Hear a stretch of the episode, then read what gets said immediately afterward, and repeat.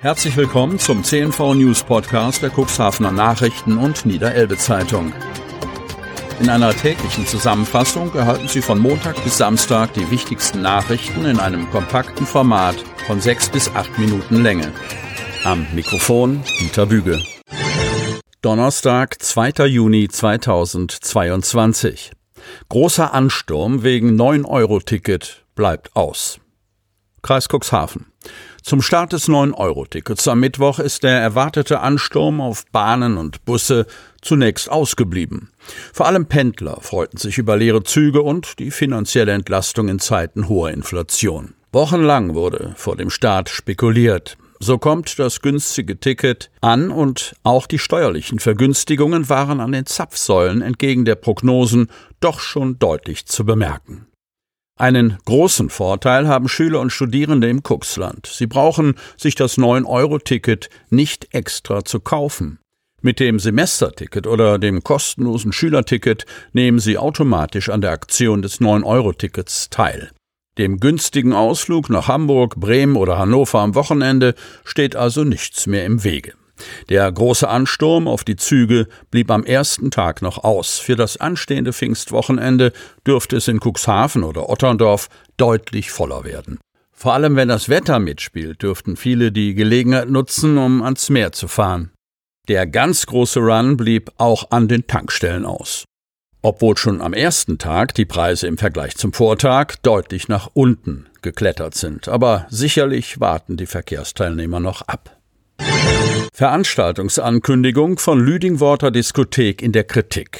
Lüdingwort. Bewusste Provokation, einfach nur Dummheit oder ein seltsames Verständnis für Humor und Partyspaß? Janssens Tanzballast lud über Social Media zum Project Cuxhaven. Und dazu zählte die veranstaltende Eventagentur neben einigen anderen Challenges auch eine sogenannte Lilliputaner-Eskalation auf. Nach Intervention unseres Medienhauses wurde auf Geheiß des Diskothekenbetreibers diese entsprechende Herausforderung im Netz gelöscht. Wörtlich hieß es dazu Lilliputaner-Eskalation, nehmt es mit Humor. Alle Gäste unter 1,50 Meter haben freien Eintritt. Versehen ist die Challenge mit einem Lachsmiley. Project Cuxhaven verspricht erklärtermaßen am 1. Juni eine Party, an die man sich sein Leben lang erinnern soll. Kleinwüchsige als Lilliputaner zu bezeichnen, das gehe gar nicht und sei schon gar nicht witzig, so Beate Twittenhoff aus Leopoldshöhe bei Bielefeld. Sie ist Sprecherin des Bundesselbsthilfeverbandes kleinwüchsiger Menschen, der auf gelebte Inklusion und gegenseitige Unterstützung setzt. Die Bezeichnung sei, ich zitiere, sensationslüsternd, total geschmacklos und passt einfach nicht in die Zeit. Zitat Ende. So Beate Twittenhoff. Derartige Benennungen gehörten doch eigentlich längst der Vergangenheit an. Lilliputaner und Zwerge gibt es nicht. Wir Kleinwüchsigen wollen nicht als Märchenwesen wahrgenommen werden, findet Beate Twittenhoff.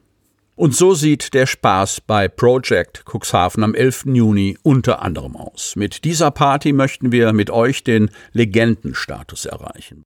Bei dieser Party-Eskalation werden auch andere Spielchen und Herausforderungen angekündigt. Bei Come Baby Strip für mich erhält jemand eine Flasche Sekt, wer beim DJ seinen BH abgibt. Bei der Challenge Ich bin nicht so eine bzw. einer wird demjenigen oder derjenigen 50 Euro Freiverzehr versprochen, der die meisten Würstchen in den Mund nimmt. Das ist gar nicht unsere Veranstaltung, teilt Erik Janssen auf Nachfrage unseres Medienhauses mit. Zuständig sei eine Eventagentur aus Hannover, die seine Räume dafür gemietet habe. Er habe sich allerdings am Dienstag, Anmerkung der Redaktion, nachdem unser Medienhaus das Familienunternehmen in Lüdingwort darüber informiert hatte, an den Veranstalter gewandt und die hätten ihm zugesichert, die Passage über Kleinwüchsige zu löschen. Das Wasserwerk Cuxhaven feiert Geburtstag. Cuxhaven. Gutes Trinkwasser ist elementar für Mensch und Umwelt. Aber seine Verfügbarkeit längst nicht so selbstverständlich wie von vielen angenommen.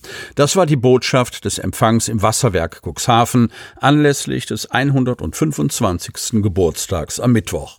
Wie genau unser Wasser aufbereitet wird, können sich die Cuxhavener anschauen. Am Freitag können Besucher das Wasserwerk zwischen 11 und 17 Uhr besichtigen. Neben einem bunten Programm gibt es Führungen um 11.30 Uhr, um 12 Uhr und 14.30 Uhr. Protest aus Hechthausen wegen der Pläne der Bahn. Im Regionalausschuss des Kreistages gab es neue Informationen über geplante Maßnahmen auf der Bahnstrecke Stade-Cuxhaven. Ein zweigleisiger Ausbau in Hechthausen und der Neubau der dortigen Ostebrücke sind demnach kein Teil der geplanten Elektrifizierung mehr. Das ruft heftigen Protest der SPD, Grünen, Kleengruppe im Hemmerer Samtgemeinderat hervor. Sie wird einen Antrag einbringen, dass der Kreistag dazu Stellung bezieht. Es stellt sich als Anachronismus dabei, solch einer grundsätzlichen Baumaßnahme einen sechs Kilometer langen eingleisigen Abschnitt auszulassen. Nicht nur Gruppensprecher Uwe Dubbert, SPD, ist auf der Zinne.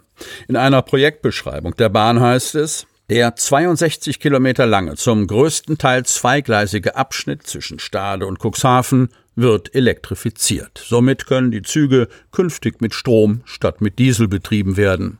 Der Elektroantrieb ermöglicht ein schnelleres Beschleunigen der Züge. Es ist zudem vorgesehen, die Höchstgeschwindigkeit von Personenzügen auf der Strecke von 120 auf 160 Stundenkilometer zu erhöhen.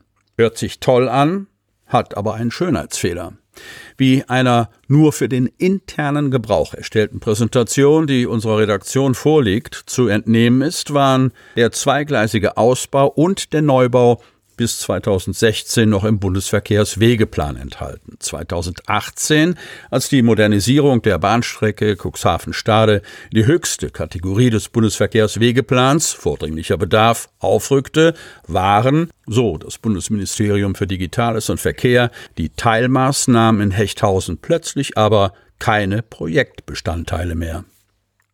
Das heißt, Dort ist kein Ersatz für die nach dem Zweiten Weltkrieg gebaute Metallbrücke, die nur als Provisorium gedacht war, kein zweigleisiger Ausbau und keine Elektrifizierung vorgesehen.